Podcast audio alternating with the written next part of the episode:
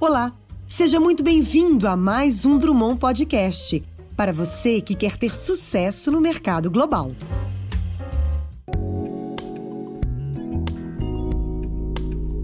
Olá, pessoal, tudo bem?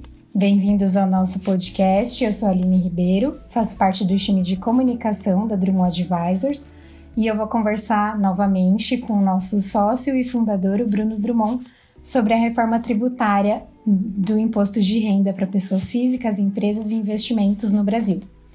Olá, Bruno, tudo bem? Olá, Aline, muito obrigado, tudo jóia. E você? Tudo certo, seja bem-vindo ao nosso podcast. É, na semana passada, você comentou sobre os impactos da tributação sobre os dividendos. Você esclareceu alguns pontos importantes sobre esse tema. E hoje a pergunta que eu tenho para você é em relação ao, aos comicotas dos fundos privados. O Comicota é, uma, é um exercício fiscal que acontece no Brasil que é uma, um efeito de liquidação dos ativos e o pagamento de uma valorização dos ativos é, variáveis ou, ou, ou, de renda fixa para pagamento do imposto de renda. Né? No Brasil, alguns fundos eles têm esse processo acontecendo duas vezes ao ano, em fevereiro e em novembro projeto de lei que nós temos no governo hoje para a mudança é, leva em consideração vários aspectos. Um dos aspectos é a redução desse come cotas ah, para uma vez por ano, que aconteça isso em novembro. E, e outro aspecto interessante é o começar a, a cobrar o come cotas para fundos privados, né? Closed funds, que quando são quando nós temos fundos para uma família pequena, com investimentos diretos e assim sendo. Bom, a minha opinião com relação ao Comicotas, ela, ela não é positiva, porque a, o Comicotas você força um fato gerador sem mesmo ele tenha ocorrido. E todo o objetivo de você fazer investimento passivo em ações ou bonds ou o que for, é você ter o controle de poder vender a hora que for melhor para o investidor. E o fundamento do Common é que você sempre restarta a base do cálculo de imposto de renda no momento de fevereiro ou novembro. Isso tem vários aspectos muito ruins. Muitas vezes a pessoa não quer liquidar naquele momento, muitas vezes o gerente, né, o, o fund manager não quer fazer o procedimento de liquidação, pode ser que, ah, dependendo do, do momento do, do ano, o fund manager quer liquidar alguns ativos lá e faz com que a valorização do, do fundo não seja tão positiva. Então, tem dois aspectos que eu vejo, na verdade, três aspectos que eu vejo que o Comicotas ele é ruim. O primeiro aspecto é fiscal, né? Imprescindível você ter que pagar imposto sem ter um fato de liquidez. Acho isso aí um pouco forçado, tá? Segundo aspecto, no momento que você faz isso, isso tem implicações inúmeras nos investidores, tanto locais, investidores brasileiros, quanto também estrangeiros. Né?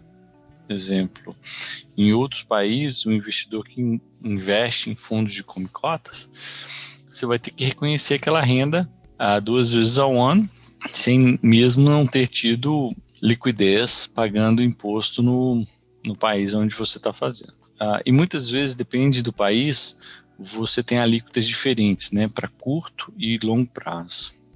Eventualmente, quando você faz esse procedimento duas vezes ao ano, você está tendo sempre em curto prazo, né, Aline? E isso é muito ruim. Um outro ponto que é muito, muito ruim também é que o próprio fund manager, ele, para fazer com que como cota seja não tão é, proibitivo para o fundo, né, ele vai ter que fazer mais transações para que ele possa fazer offset de ganhos com perdas. O que, que isso faz no mercado como um todo? Você traz mais transações e muitas vezes ah, transações no mercado que são de, de baixa qualidade para o mercado como um todo. Vou dar um exemplo. Se você tem um fundo de investimento e você vai ter uma valorização muito alta né, naquele trimestre, você vai ter que é, dump algumas ações que, que não estão performando, né, duas coisas vão acontecer. Você vai piorar a, a, a posição daquelas ações, já que você, como um fundo institucional, você vai ter que julgar, vender aquelas ações em momentos de perda, fazendo com que a, a, história contada sobre aquele, aquela ação seja cada vez pior. Mas a motivação foi somente interior do fundo para que ele pudesse estabilizar a performance do, do fundo, já que ele tinha algumas ações ali não performando corretamente.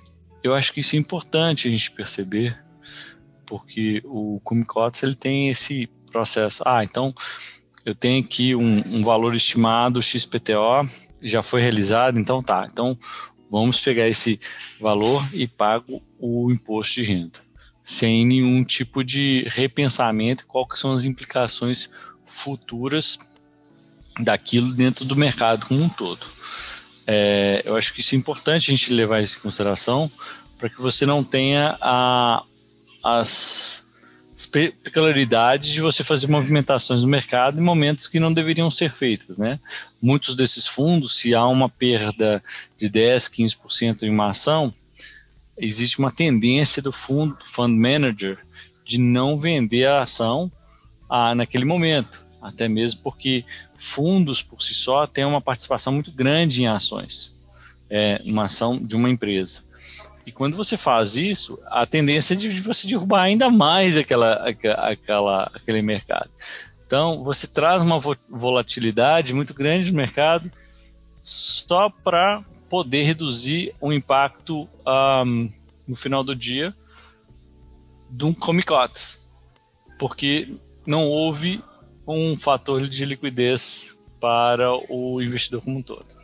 Então, é, é imaturo hoje de termos um ambiente que tem esse tipo de gatilho para fazer somente pagamento de imposto. Seria muito interessante se a gente tivesse outros mecanismos para que você reduzisse esse tipo de exposição para o mercado e também para os investidores como um todo. Certo. Bruno, você fala em outros mecanismos. Quais outros mecanismos que poderiam ser uma alternativa nesse caso?